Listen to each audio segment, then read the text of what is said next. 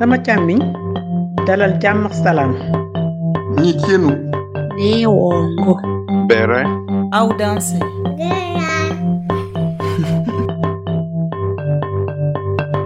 Vous écoutez Kisigi, le podcast de l'Afrique par les Africains. Je suis Elisabeth. Aujourd'hui, c'est Marlène, nutritionniste en santé publique, diplômée de l'école d'hygiène et de santé tropicale de l'Université de Londres, qui nous explique son parcours.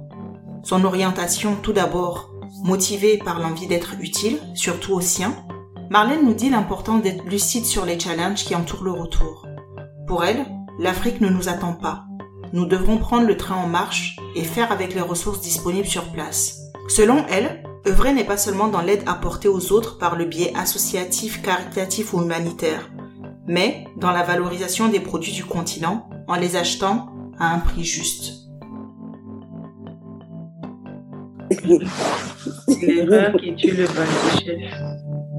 Dans ton parcours de vie, tu vas dire depuis combien de temps tu te poses la question de rentrer? Ça fait combien de temps que tu as vraiment envie de rentrer?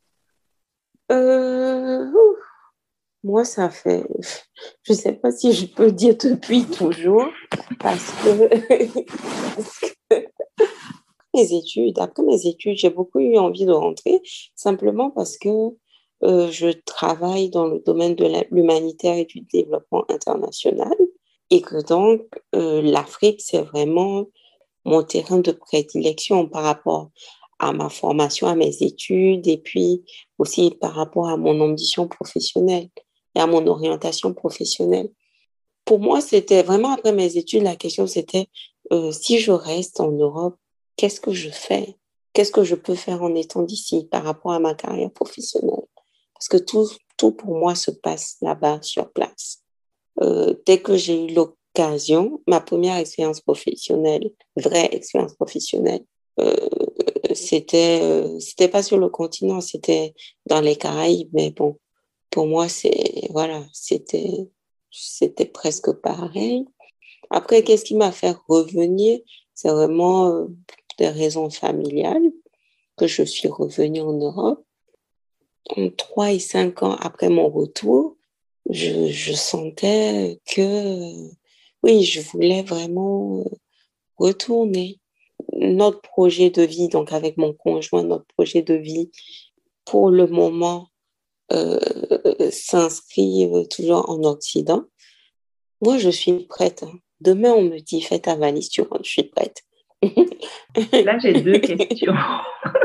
j'ai deux questions du coup dans ce que tu as dit. Tu dis que tu étais dans les Caraïbes, mais pour toi, c'est pareil qu'être en Afrique.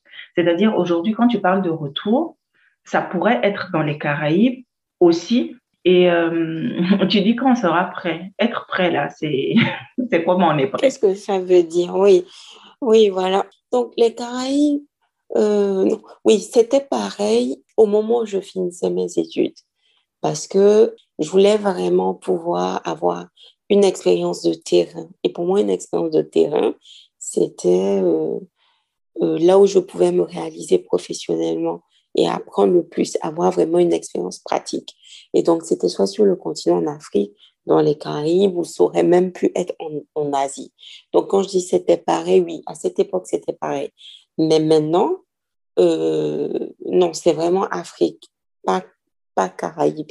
Si je dois rentrer, pour moi, c'est vraiment en Afrique parce que je ressens le besoin de pouvoir rentrer, travailler sur mon continent et pour mon continent et essayer de, je sais pas, apporter ma petite pierre en étant sur place.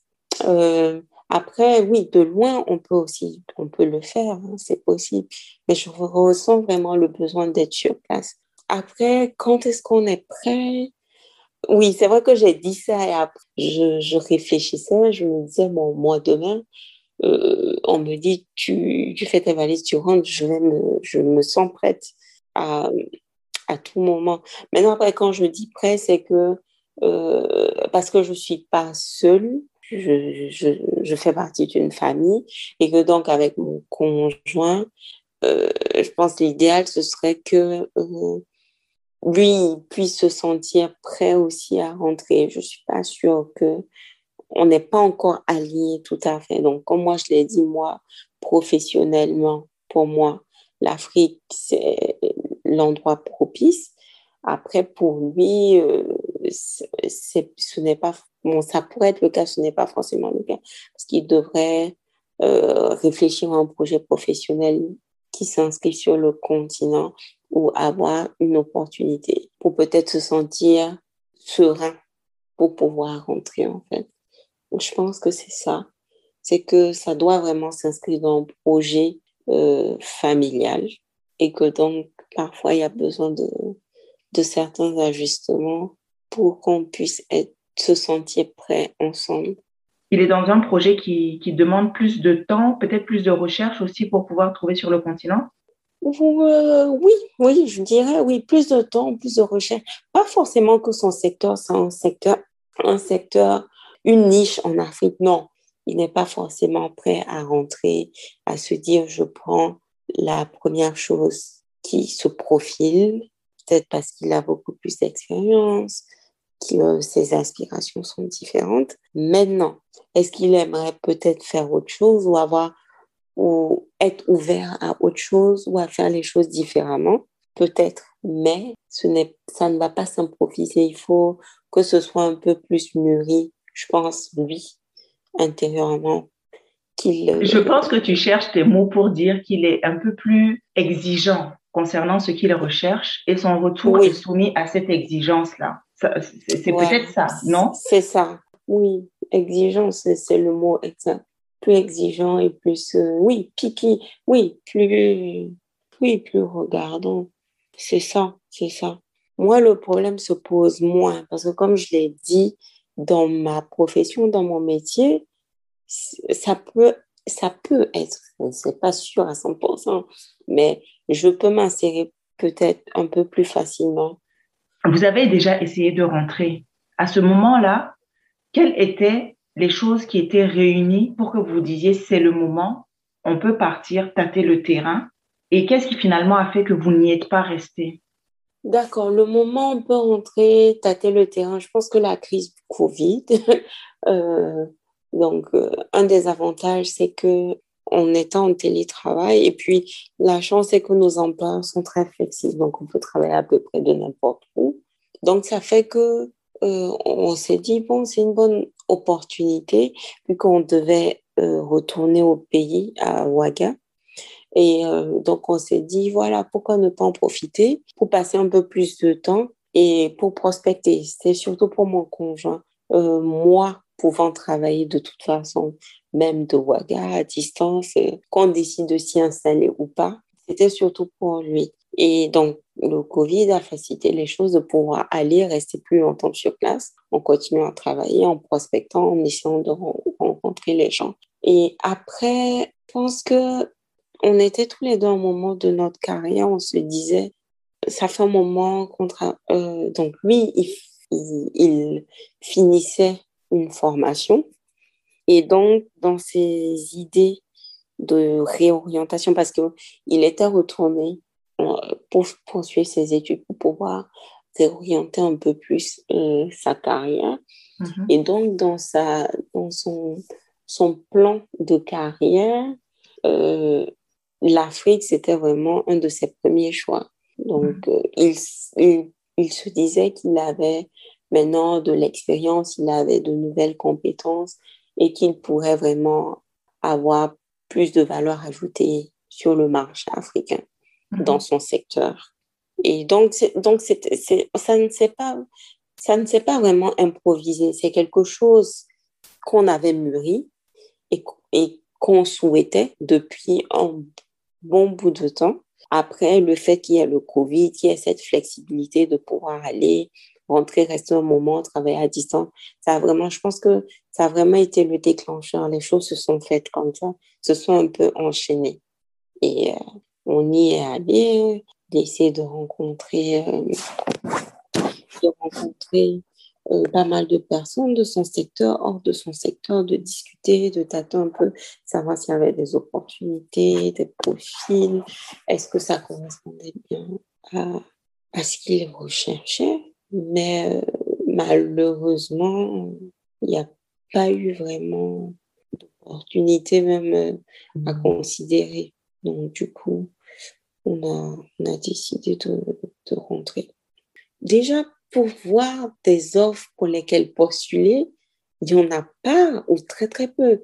Ça marche vraiment beaucoup par réseautage ou de bouche à oreille. Dit euh, un tel qui va dire ah il y a un poste là qui s'ouvre dans telle compagnie ou euh, il y a ce projet là peut-être qu'ils auraient besoin de quelqu'un. Et c'est comme ça en fait en discutant avec les gens. Mais il y a très très peu de postes euh, dans son secteur qu'il a vu passer pour lesquels même il pouvait postuler. Donc, du coup, il a, non, il n'a pas postulé. C'est vraiment du bouche à oreille pour essayer de voir est-ce qu'il y avait des ouvertures, est-ce qu'il y avait des projets dans le pipeline qui allaient arriver, vous allez avoir besoin de...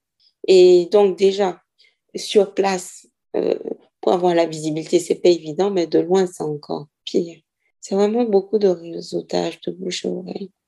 Donc même euh, en y allant, ben, il n'y avait rien, il n'y avait pas, pas d'infos, pas de prospects, rien.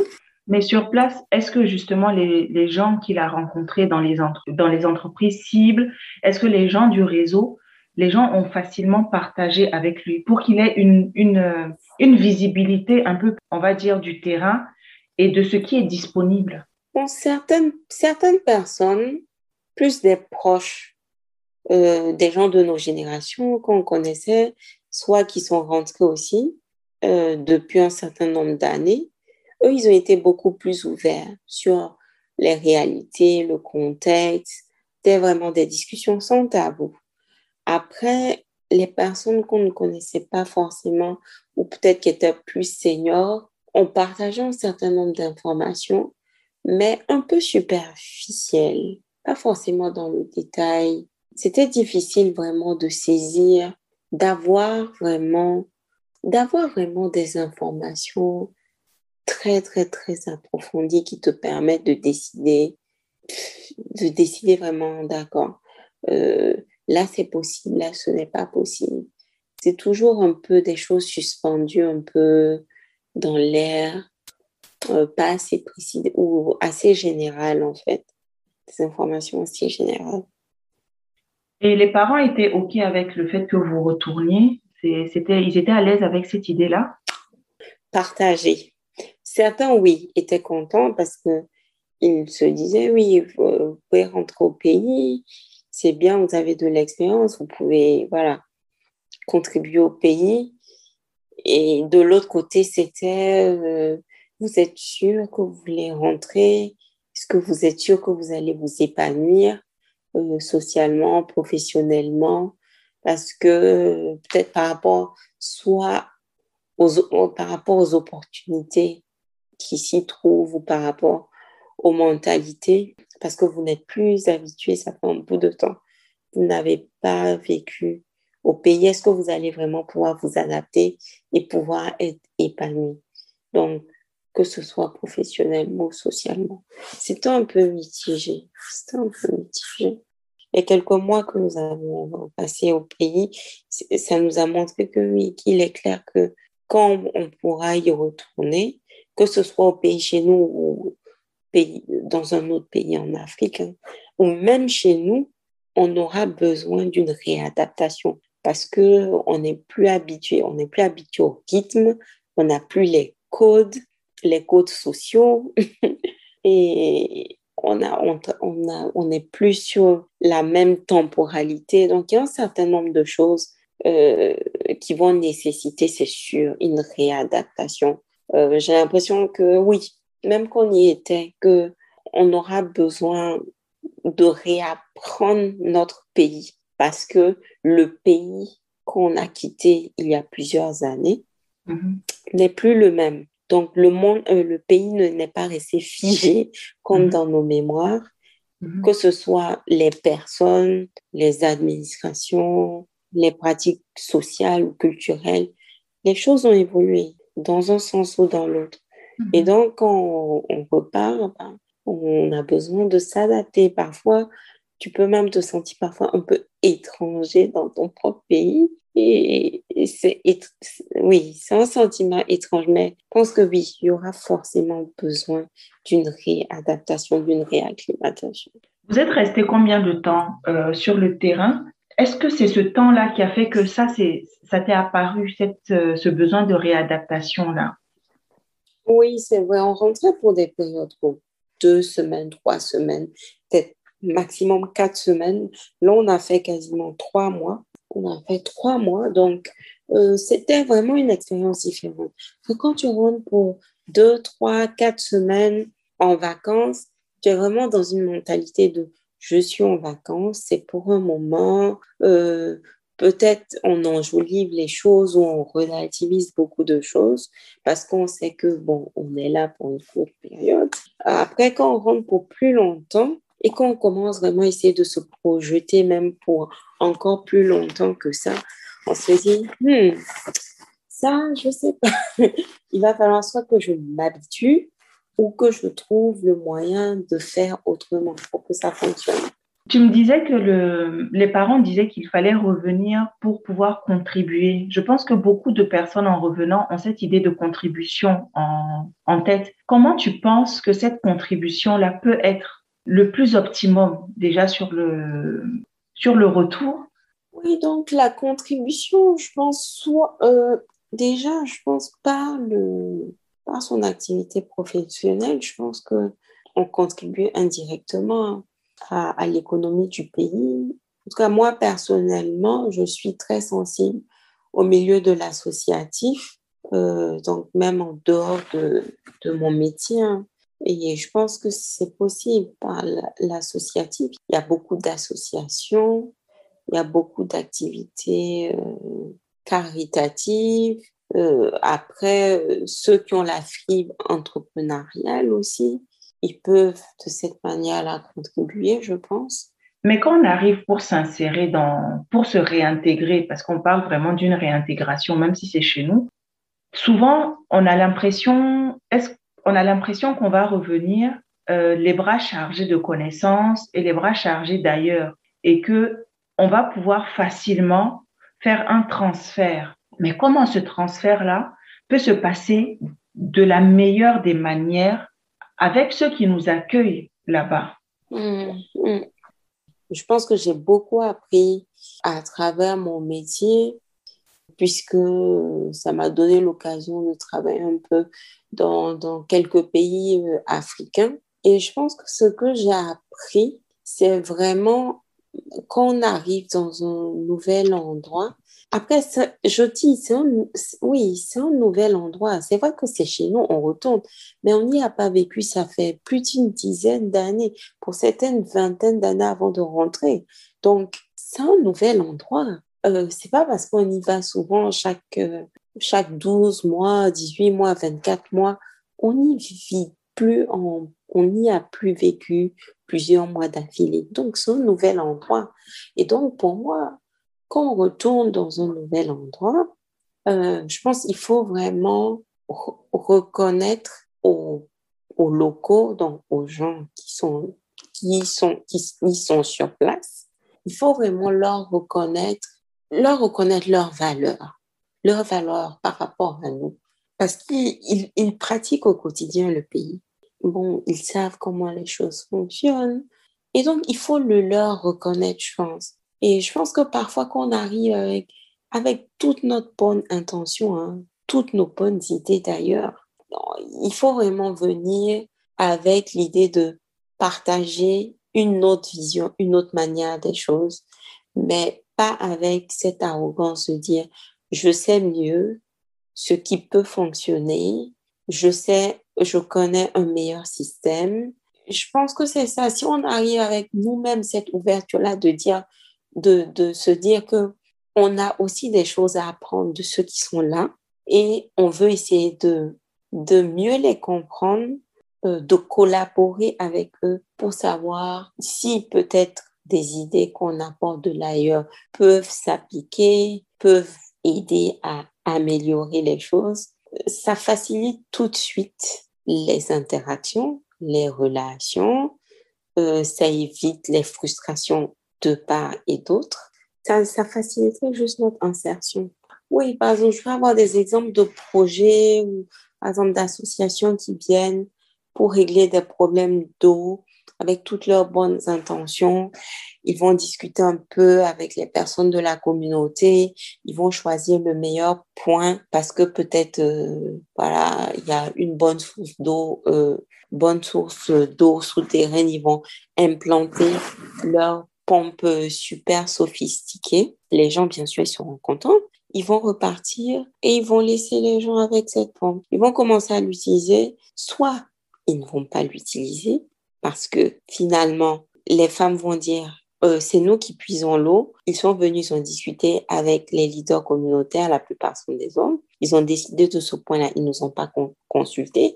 Nous, ce point ne nous arrange pas. Peut-être au milieu de la place du village où, euh, et nous, culturellement, on a un peu une culture, euh, on est dans une culture où les femmes sont très pudiques. Et le point d'eau, c'est le point de nos causeries. On a besoin d'être ensemble dans un endroit un peu isolé où on se sent safe, où on peut discuter aussi, faire nos causeries, euh, on peut faire des jeux. Et là, au milieu de la place, ça ne nous arrange pas. Donc, on n'utilise pas cette pompe. Par exemple, une chose aussi basique que s'ils avaient pris le temps de se dire, dans cette culture, ce sont les femmes qui s'en occupent. Allons parler avec elles pour leur demander qu'est-ce qu'elles préfèrent, qu'est-ce qui les arrangeait. Eh ben, ce problème-là ne se serait pas posé. Oui, ils, ont, sont venus avec toutes leurs bonnes intentions de régler un problème, oui, qui existait parce que peut-être les femmes elles marchaient des kilomètres pour aller prendre l'eau. Mais finalement, euh, la solution n'a pas tenu compte des besoins réels de ceux qui sont sur place. Par exemple, ça c'est un je peux donner. Donc, avec toute la bonne intention qu'on peut avoir, je veux dire la, la connaissance la, locale, si je peux le dire comme ça, ça n'a pas de prix, ça n'a pas de valeur. Et je pense que c'est important que on essaie vraiment d'accepter, même si ça peut être difficile, que pendant des années, on n'a plus été des enfants du pays et que bien, oui, même si culturellement, dans nos habitudes, en étant à l'étranger, on a, oui, on a des choses qui nous lient au pays tous les jours au quotidien, que ce soit dans notre alimentation, par la musique, par l'actualité qu'on regarde, les journaux du pays qu'on lit, qu'on doit réapprendre à être un enfant du pays qui vit au pays, mmh, parce que mmh, mmh. c'est différent d'un enfant du pays qui vit hors du pays. Ça peut être difficile de rentrer chez soi et dire bah, je ne connais plus tant que ça mon pays ou je ne connais plus les codes. Mais ainsi va la vie, quoi. Le monde, le pays ne s'est pas arrêté de fonctionner quand on est parti. Et même en, en, en allant régulièrement, c'est une toute autre expérience que de vivre sur place faut pas s'attendre à être reçu comme euh, le fils prodige qui est rentré, qui va révolutionner. Non, parce que quand on est parti, voilà, ça n'a pas, le monde n'a pas euh, ne s'est pas figé. Euh, il y a des gens sur place aussi qui ont, oui, qui ont fait des études, qui ont aussi cette connaissance culturelle ou cette connaissance vraiment profonde du système parce que soit ils étaient sur place ou ils sont partis un peu, ils sont revenus ou ils ont ils sont juste restés sur place. Oui, qui ont aussi fait des études, des bonnes études, qui en veulent aussi. On rentre, il faut se dire, on rentre euh, pour de la compétition et de ne pas juste attendre à ce que les portes ne soient ouvertes. Et eux, leurs avantages, c'est qu'ils maîtrisent le système. Nous, on en a été éloignés pendant des années et des années. Mm. Et que donc, on n'a pas le réseau, on n'a pas la connaissance approfondie, la maîtrise du système. Mm. Et tout ça, parfois, on minimise l'importance de ces facteurs-là. Et mais quand on rentre, on se rend compte que c'est très important euh, chez nous parce que vraiment beaucoup de choses se font toujours dans l'informel. C'est pas formalisé. C'est pas euh, d'accord. L'entreprise X, Y, voilà le plan, on veut embaucher telle personne à tel horizon, voilà les, les postes, euh, les offres d'emploi sortent régulièrement. Non, une partie, oui, ils vont les publier parfois, mais le gros des recrutements, c'est font beaucoup de, du, de bouche à oreille. Mm. Pour savoir même qu'il y a cette ouverture, il faut aller postuler. Donc, euh, voilà, c'est différent de ce qui se fait le plus souvent en Europe.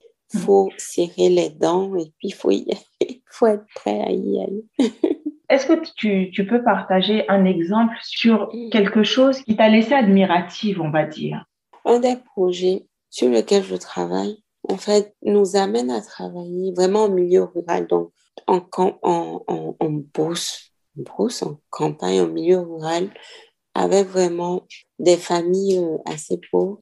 Euh, notre objectif, c'est vraiment d'essayer de, travailler avec les familles de jeunes enfants, donc des enfants qui ont moins de 5 ans et qui, soit qui souffrent de malnutrition ou qui sont à risque parce que ils vivent dans un environnement où euh, ils n'ont pas accès à des, des aliments euh, très nutritifs. Et donc, on travaille avec ces, ces familles-là et en, leur, en, en, les formant sur certaines techniques, en essayant d'améliorer leur compréhension des problèmes de malnutrition et comment est-ce qu'elles peuvent y remédier, mais vraiment en utilisant des moyens qui sont disponibles dans leur environnement, pas en important des choses, des produits, mais des choses avec lesquelles, avec des, soit des techniques ou bien des ingrédients qu'elles peuvent trouver vraiment dans leur environnement et qui sont apportés demain. Je pense ce qui m'a, ce qui me m'a m'a laissé vraiment admirative, hein, c'est vraiment le la combativité de ces femmes-là et leur désir vraiment de de veiller au bien-être de leur famille, leurs enfants et puis les autres membres de leur famille. Parce que parfois on se dit, oui, euh, elles se rendent pas compte ou ça ne les intéresse pas. Et mais au final, vraiment, euh, surtout, un exemple concret, c'est au Niger. Ou bien on peut se dire, on se dit parfois, oui, euh, tout est laissé aux femmes. À la femme de se battre seule. Les questions de santé et de nutrition des enfants, les hommes ne s'y intéressent pas du tout. Et on dit non, c'est parce qu'ils ne savent pas, mais une fois qu'ils savent, ils vont tout faire pour que la situation de leurs enfants s'améliore. Mais on s'est rendu compte qu'au Niger, donc, en ayant donc des discussions avec les, les, maris, les, les femmes, euh, les responsables du village, on se rend compte qu'ils ont vraiment le, le souci du bien-être de leur communauté, vraiment beaucoup de bienveillance. Même si on se dit oui, ce sont des sociétés patriarcales, la femme est dominée, mais on se rend compte que les hommes, en fait, peut-être ils, ils, c'est comme a un voile qui se lève de leur visage et ils se rendent compte que oui, la femme a besoin de notre support pour prendre soin des enfants et on peut le faire, on peut l'aider parce qu'au final, ce sont nos enfants, c'est notre, c'est notre avenir. Mm. Et au Niger, un pays, on va dire, voilà, c'est patriarcal, c'est très traditionnel et on se retrouve avec des groupes de papas motivés à bloc. Et, mais extraordinaire. Quoi. Et dans d'autres pays, comme d'autres pays, on peut se dire, bon, ce sont des pays anglophones, peut-être que les hommes sont un peu plus, comme le Zimbabwe, le Malawi, c'est le contraire. C'est dans les pays comme le Soudan mm-hmm. ou le Niger où on voit que, non, mais les groupes de papas, ils sont vraiment au taquet, quoi. Mm-hmm. Pour, euh, sur les questions de nutrition, de santé des enfants, comment est-ce qu'ils peuvent soutenir au final les femmes avec même c'est pas qu'au euh, final, ils ont plus de moyens, mais avec les moyens qu'ils ont, comment est-ce qu'ils peuvent euh, essayer d'aider leur famille pour vraiment le bien-être de toute la famille. Et ça, c'est assez récemment qu'on regarde en fait les chiffres de nos programmes on a vu vraiment cette grosse différence hein, entre le Niger et le Soudan où les groupes des papas ont vraiment eu de, de, super résultats hmm. comparé à d'autres pays comme euh, le Zimbabwe, le Malawi, c'était pas le cas.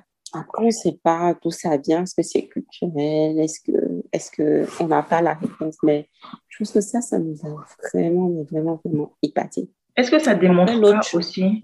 Qu'on a des préjugés souvent qui ne sont pas vérifiables, on va dire, dans les cellules, c'est-à-dire dans l'intimité mm. même des familles. Parce que moi, ce patriarcat que tout le monde brandit sur l'Africain, je peux dire que je l'ai jamais vraiment vu dans mon, mm-hmm. dans mon dans mon petit cercle. Mm-hmm. Euh, moi, j'ai côtoyé surtout des papas qui lavaient leurs enfants, des papas qui cuisinaient, mm-hmm. des papas qu'on allait réveiller quand on était malade. Des rôles qu'on attribuait aux femmes, moi, dans ma cellule intime, c'est surtout ça que j'ai vu. Et moi, j'ai pas attendu l'ère d'Internet pour pouvoir avoir des cheveux brossés par un papa. Oui, ben, oui, c'est possible parce que justement, en, en t'écoutant, j'ai eu aussi des flashbacks justement en essayant de, de, repartir dans mes souvenirs. Et ce que tu dis là, sont des choses aussi que j'ai vues dans ma cellule familiale. Et donc, je ne sais pas. Et si je l'ai vu, je ne sais pas pourquoi est-ce que j'ai ce, ce préjugé-là ou cet a priori qui est le plus extraordinaire? À creuser, à creuser. oui, voilà, c'est qu'on se dit, ben, peut-être que oui, il y a des... Voilà, comme... euh, oui, je sais pas. Comme comme euh, il y a des graines qu'on qu'on sème en nous depuis notre plus tendre enfance, qui germent, qui sont là, et puis on n'essaie pas de creuser, d'essayer de comprendre, c'est juste un stéréotype, c'est là, c'est là. Et donc, euh, peut-être, peut-être à. C'est Intéressant. hein? Oui, les femmes. Donc, je, je commençais l'exemple en parlant des femmes et j'ai dévié sur les hommes parce que récemment, on a vu ces chiffres-là sur le Niger et le Soudan qui nous ont épatés, époustouflés. Les femmes du continent, un exemple, les femmes du Soudan, les Soudanaises. Donc, j'ai eu la chance de pouvoir travailler au Soudan, d'y aller quelques fois. Et j'avais, oui, ce, cet a priori-là sur les femmes parce que, oui, c'est une république islamique. Donc, euh, l'a priori, c'était, oui, ce sont des femmes qui sont vraiment dans un patriarcat fort, qui doivent être soumises, qui n'ont pas la voix au chapitre, qui ne peuvent rien décider. Et à ma grande surprise, je pense que j'ai été vraiment épatée par la résilience et le leadership des femmes soudanaises. J'ai pu vraiment, j'en ai rencontré plusieurs et qui sont, oui, et dans leur pays, qui sont très respectées hein, par toute la, euh, tous les bords, que ce soit la gente féminine ou masculine, parce qu'elles sont charismatiques, elles sont reconnues quand il y a des choses à dire, elles le disent, elles ne se laissent pas faire. Quand elles ne sont pas d'accord, elles s'affirment leur désaccord. Euh, oui, dans le respect, euh, ou parfois elles ne vont pas le faire publiquement, mais après, dans le coulisses, elles vont aller travailler vraiment sur le dossier pour vraiment faire renverser la situation à leur avantage, comme elles le pensent. Et j'ai été vraiment épatée par ça parce que j'ai juste appris que ce sont des femmes vraiment fortes, vraiment fortes, qui sont silencieuses, mais qui travaillent dans l'ombre et vraiment avec patience, qui essaient vraiment de gratter pas après pas et de vraiment, vraiment euh, euh, obtenir des, résultats. Vraiment réussir à faire avancer les choses dans la bonne direction, tout en re- restant dans l'ombre, hein, tout en restant dans le silence. Mm. Et ça, ça m'a vraiment beaucoup épatée parce que vraiment loin de moi cette image de la oui, docile, soumise. Bon, après, oui, on peut être docile, on peut être soumise, mais de la femme, en fait, dans l'ombre, qui n'a pas voix au chapitre, qui ne fait que subir, qui n'est pas actrice de sa vie ou de son avenir. Et c'était vraiment absolument pas le cas. J'ai vu vraiment beaucoup de résilience parce que, oui, culturellement, c'est pas un pays facile, mais j'ai vu vraiment, oui, des patentes, des patentes et des femmes vraiment euh, extrêmement résilientes. Et ça, oui, je, je leur tire le chapeau, quoi. Et donc, du coup, je, me- je me disais, oui, donc, c'est pas toujours dans le, dans le bruit que euh, on obtient, on Mhm. obtient vraiment des changements, mais ça peut se faire aussi dans l'ombre et dans le silence. Mhm. Et ça peut même peut-être parfois être plus efficace. Euh, cet exemple de résilience-là, je pense que c'est une leçon pour, euh, pour chacune d'entre nous. On n'a pas besoin d'hurler pour pouvoir faire changer les choses. Exactement. Aujourd'hui, tu es maman d'un petit bout que tu élèves donc en majorité en dehors du continent. Qu'est-ce que tu essayes de lui transmettre? Euh, J'essaie de lui transmettre vraiment cet amour pour l'Afrique. J'essaie vraiment de mon maximum possible hein, pour qu'il, pour euh, l'accompagner à construire son identité d'Africain, bien qu'étant né et ayant grandi jusque-là à l'étranger. Parce que vraiment, pour moi, c'est important qu'il qu'il ait conscience qu'il ait conscience qu'il est africain et qu'il soit fier de l'être parce que on a vraiment en Afrique mille et une raisons d'être fier d'être africain, que ce soit la couleur de notre peau, la texture de nos cheveux, pour les filles que ce soit nos formes et après à côté de ça notre culture, notre richesse culturelle euh, et toutes les richesses, toutes les richesses qu'on a sur le continent. On a vraiment mille et une raisons d'être fiers.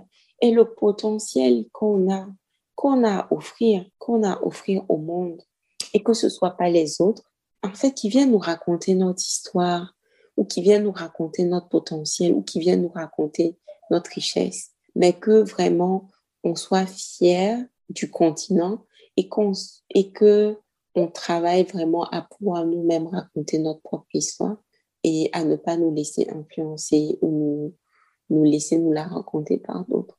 Je pense que ça, c'est vraiment euh, une thématique à laquelle je suis sensible. Et que oui, en Afrique, on a, on a vraiment énormément de, de choses positives. Bien sûr, comme partout, il y a des problèmes. On ne se résume pas à nos problèmes et aussi, on ne doit pas attendre que ces problèmes soient réglés par les autres. Aujourd'hui, loin du continent, comment tu penses participer à l'Afrique en particulier? L'ensemble de mes projets se passe sur le continent. Je travaille directement avec les populations sur le continent. Donc, j'espère, donc, par ce travail-là, pouvoir indirectement euh, contribuer, je ne sais pas, d'une manière ou d'une autre, Mhm. à améliorer les choses sur le continent ou la situation des gens. Mhm. Et ensuite, à côté de ça, par l'associatif aussi, que je pense être un bon moyen aussi en tant que citoyen de pouvoir, donc citoyen africain, que ce soit euh, chez nous ou dans un autre pays à- euh, en Afrique, de pouvoir aussi euh, contribuer soit à l'épanouissement ou au développement du continent. Donc, je suis, je participe un peu à quelques associations en étant à distance, euh, soit qui mènent directement des actions sur le terrain ou bien euh, je contribue à d'autres associations qui sont déjà sur place. Et donc je ne fais que qu'apporter une modique euh, contribution euh, financière pour les, les soutenir.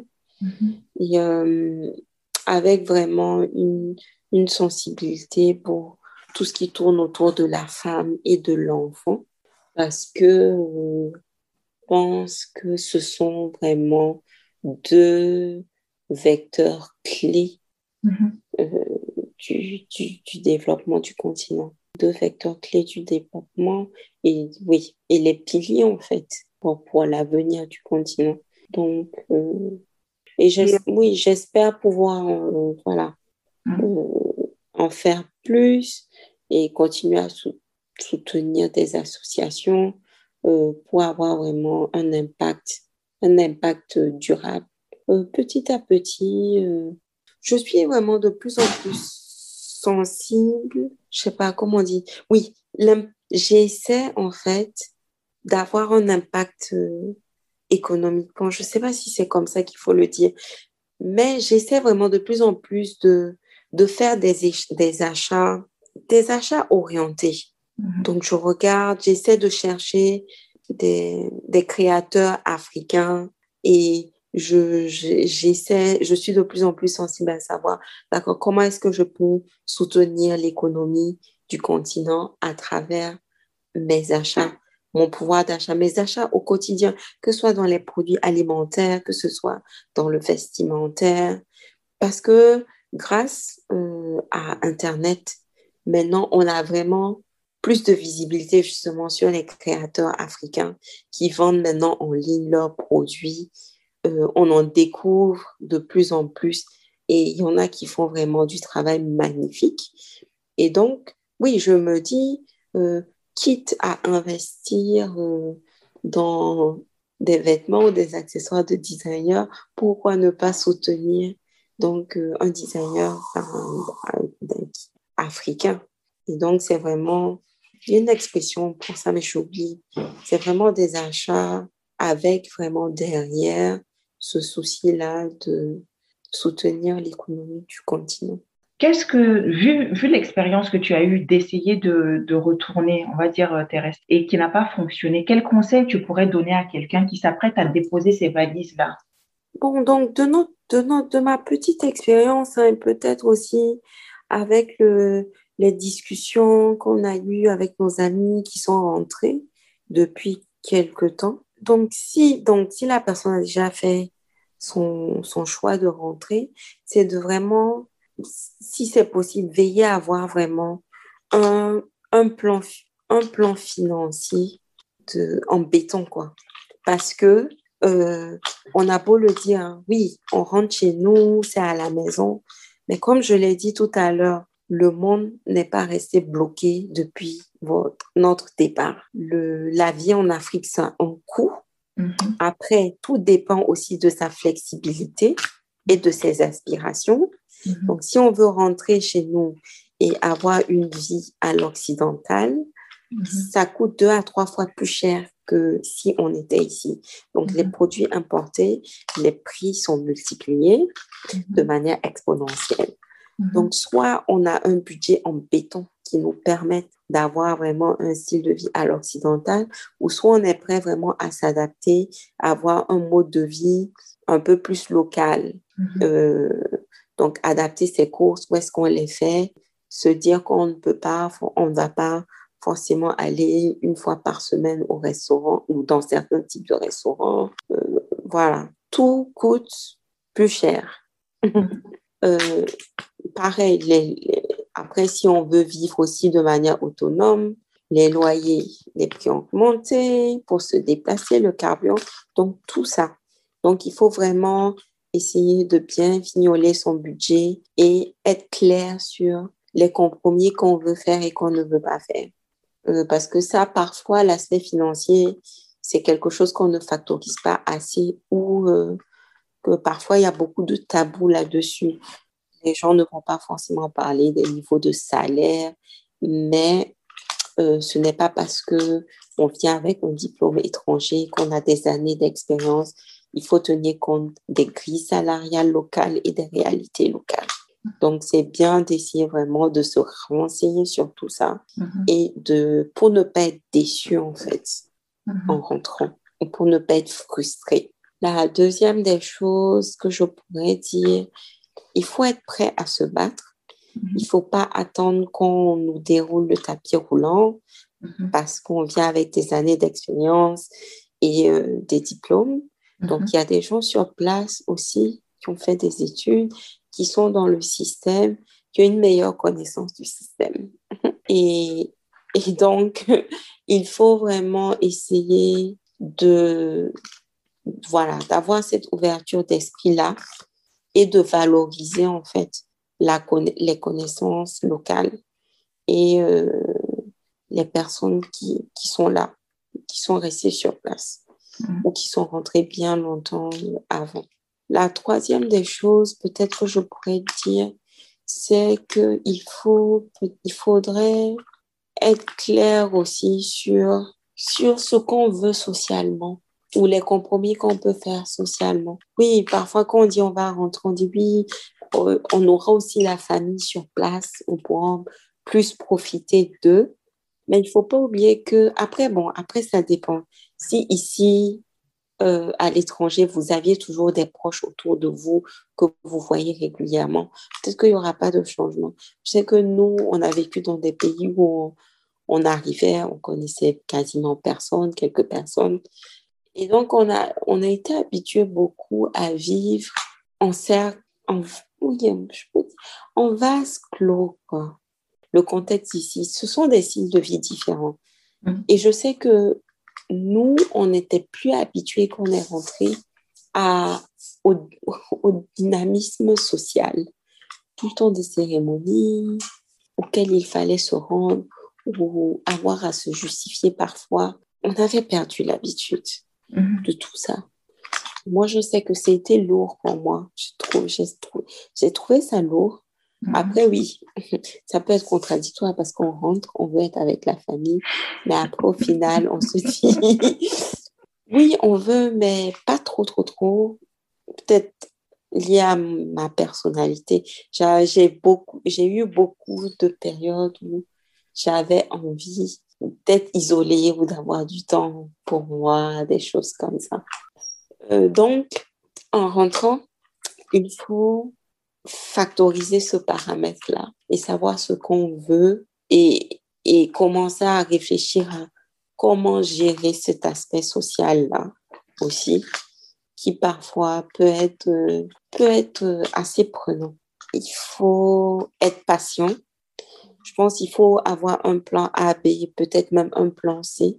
Mhm. Parce que pour beaucoup de gens qui sont rentrés, euh, il y en a qu'on connaît qui sont rentrés, il y, a, y en a quand même pas mal qui, au final, font autre chose par rapport à ce qu'ils avaient prévu de faire. Pas parce que les opportunités n'ont pas eu les op- opportunités qu'ils espéraient. C'était vraiment assez compliqué de, de, s'intégrer dans un cadre professionnel, euh, soit privé ou public, local. Ils se sont retrouvés dans l'entrepreneuriat. Après, il faut avoir la fibre, il faut vouloir le faire. Mais euh, je pense que oui, il faut arriver en étant ouvert, je pense, si je peux le dire ainsi. Ça peut, oui, ça peut vraiment éviter des frustrations et de la désillusion. Après, voilà, euh, ça ne veut pas dire qu'il faut pas, qu'il ne faut pas rêver grand, il ne faut pas avoir des objectifs clairs. C'est pas du tout ce que je dis, mais je dis que voilà, il faut rentrer en se disant, euh, ce n'est pas le pays que j'ai laissé et je devrais réapprendre euh, à connaître ce pays et à m'y adapter en fait. Qu'est-ce que tu penses laisser derrière toi ou qu'est-ce que tu aimerais laisser derrière toi? Mhm. Euh, oui, donc ce que j'aimerais laisser euh, derrière moi, donc à mon entourage, hein, que ce soit les petits garçons, les petites filles africaines euh, qui sont sur le continent ou qui sont hors du continent, j'aimerais, j'essaie vraiment de les encourager à, à être fiers d'être africains et à se dire que euh, ils ont un rôle à jouer pour le continent. Ils sont des acteurs de l'histoire du continent. Donc, Mhm. en étant sur place, sur place ou, euh, ou à distance, hein, ils sont des, oui, ils sont des acteurs de l'histoire du continent, des futurs acteurs, et qu'ils ont toutes les raisons d'être fiers, d'être africains, et euh, qu'ils ne se laissent pas raconter leur histoire, mais qu'ils essaient vraiment au maximum de, de pouvoir l'écrire. Donc, j'essaie vraiment de, de, de sensibiliser, je ne sais pas si je peux le dire, ou j'essaie de transmettre vraiment cet amour-là pour le continent et euh, ce, cette vision optimiste et positive euh, euh, du continent. Surtout, oui, aux enfants, bon, aux personnes dans mon entourage.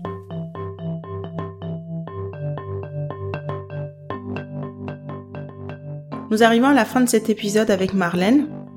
Marlène est une personne très douce comme vous l'avez entendu à sa voix. Elle fait preuve de beaucoup de discernement et de pragmatisme dans des situations où certains réagiront avec émotion. Elle m'a souvent aidé à comprendre et avoir une vision terrain de certaines situations que j'aurais pu juger rapidement. J'espère que cet épisode vous a aidé à voir plus clair dans les challenges qui entourent un retour en famille. N'hésitez pas à commenter et partager cet épisode s'il vous a plu.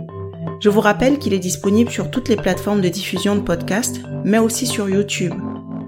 Si vous avez aimé cet épisode, n'hésitez pas à liker, commenter et partager. Je vous dis à la semaine prochaine.